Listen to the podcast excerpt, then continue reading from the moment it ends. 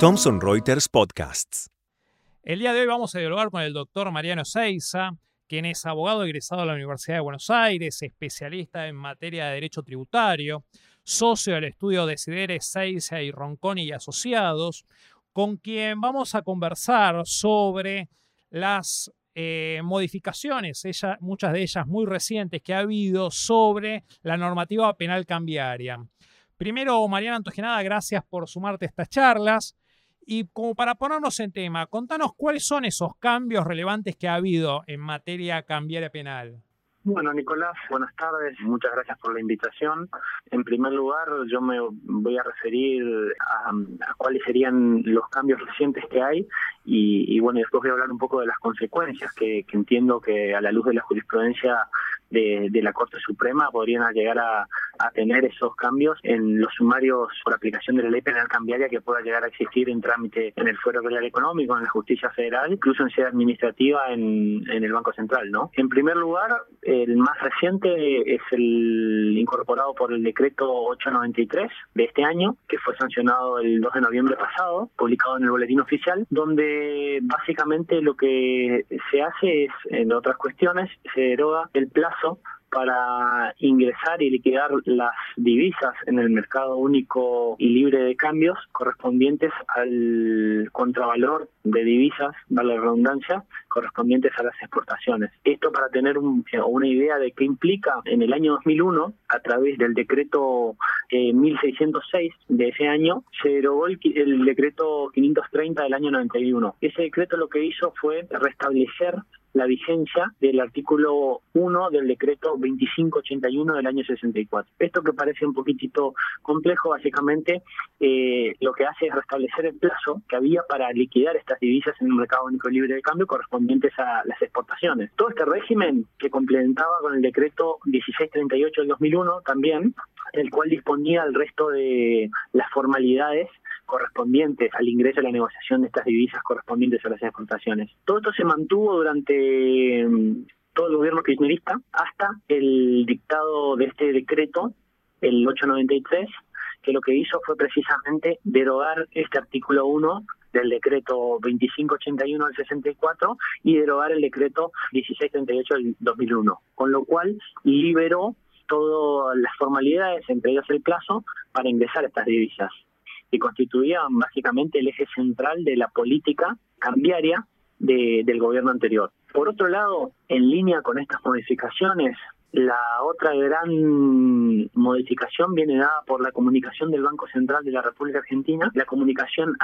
A6037. ¿Qué hizo esta comunicación? Entre otras cuestiones, derogó ciertas formalidades vinculadas a, ciertas operaciones que admitían el pago anticipado de operaciones de exportación en casos donde con posterioridad a ese pago anticipado y giro de divisas la mercadería no ingresaba al país correspondiente ya bueno ahí a una, a una operación de importación, ¿no? Si bien es el lado opuesto de lo, que mencionaba con el decreto el 893, también implica, entiendo yo, un cambio de paradigma en lo que vendría a ser eh, la política que venía sosteniendo en la materia el gobierno anterior. Respecto a estas modificaciones, yo entiendo que, que a la luz de lo que es la jurisprudencia que tenía la Corte implican un cambio de, valoración sobre, sobre estos hechos. En su momento, ya durante la década del 90, la Corte Suprema se había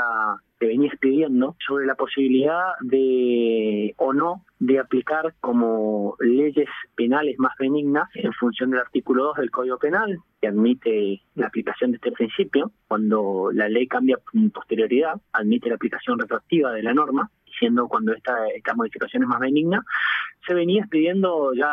en, un caso eh, Argenflora, venía diciendo que eh, las modificaciones, cuando eh, se suscitaban en la norma extrapenal, toda la ley penal cambiaria es una ley penal en blanco que se complementa con normas del Poder Ejecutivo y del Banco Central, como son las que estamos analizando ahora. Eh, básicamente en, en Argenflora lo que dice es que estos, estas modificaciones, cuando no afectaban la norma penal propiamente dicha, no resultaban susceptibles de aplicar el principio de ley penal más benigna. Con posterioridad, En el fallo Ayerza, a partir de la disidencia, si bien la mayoría mantuvo esta jurisprudencia de Axel Flora, en la disidencia del juez Petraki ya empieza a haber un cambio de, paradigma en esta doctrina, cuanto menos. Y lo que hace el juez Petraki es hace una distinción entre eh, la aplicación de las denominadas normas temporales y no temporales, para decir que en el caso donde se discutía la aplicación de también de una modificación del plazo, para ingresar y liquidar divisas, como sucedió ahora con el decreto 893 del 2017, que no implicaba simplemente una modificación de la norma dictada por el Poder Ejecutivo, sino que implicaba un ámbito de mayor libertad que reflejaba un cambio de, valoración social sustancial y que afectaba al núcleo del injusto penal. Con lo cual, a partir de, de las modificaciones introducidas a nuestra Constitución en la reforma del año 1994 por vía del artículo 75, inciso 22, y haciendo expresa aplicación el artículo 9 de la Convención Americana de Derechos Humanos y el artículo 15 del Pacto Internacional de Derechos Civiles y Políticos, que recetan este principio de ley penal más benigna, que también tenemos en el artículo 2 del Código Penal de la Nación, dijo que estas modificaciones sí eran susceptibles de aplicar ese principio. Esta postura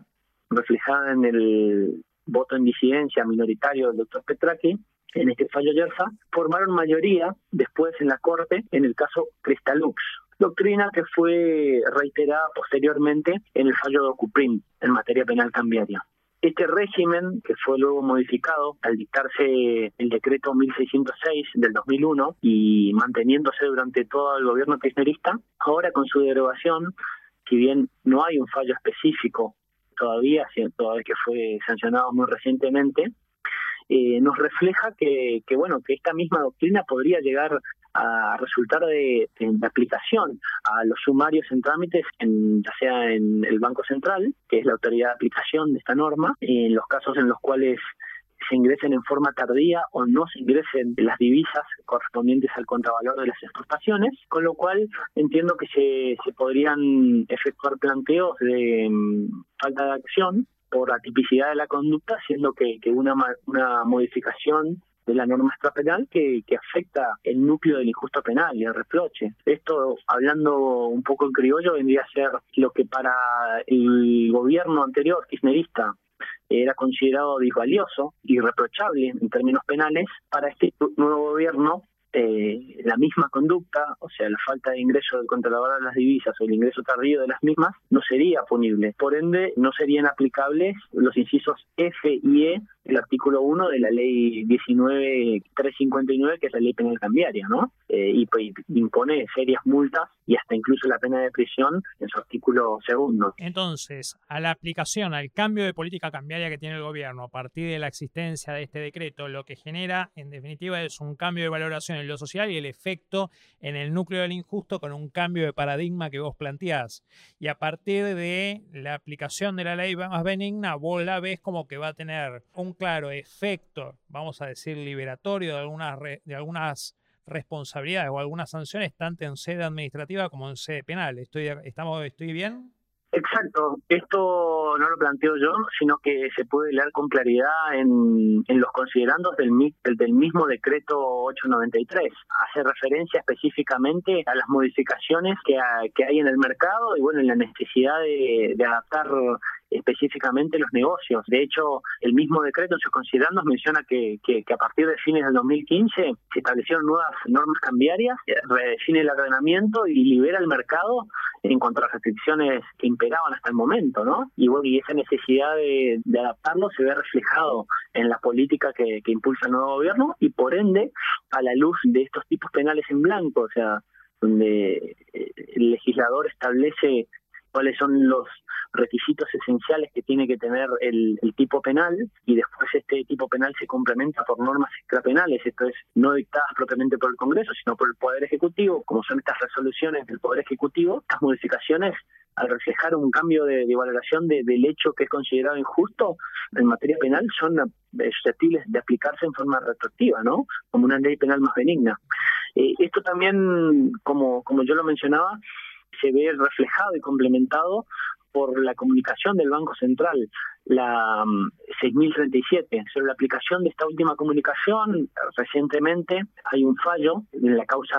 Nestlé Argentina sobre infracción ley 24144, recaído en el juzgado penal económico número 10 eh, es un fallo muy reciente del 21 de noviembre de este año, donde se recibió a la firma Nestlé y, a su director precisamente por la aplicación del principio de ley penal más benigna. Y expresamente el juez, al resolver, hace referencia a esta jurisprudencia al voto en disidencia de Petraki en, en a Cristalux y a Docuprint, al considerar que precisamente el hecho que se imputó a la firma en ese caso es el giro de divisas al exterior correspondientes a, la operación mediante pago anticipado de, la importación, después no se concretó con la operación y precisamente considera aplicable este principio, con lo cual yo entiendo que si bien este fallo eh, no está firme porque todavía es susceptible eh, de ser apelado por el Ministerio Público Fiscal, entiendo que recepta un poco esta doctrina de la Corte que yo entiendo que vuelve a cobrar vigencia con estas recientes modificaciones. Doctor Mariano Ezeiza, muchas gracias por su clara exposición. Gracias a vos por la invitación y bueno, quedamos en contacto para cualquier otra duda que puedas llegar a tener.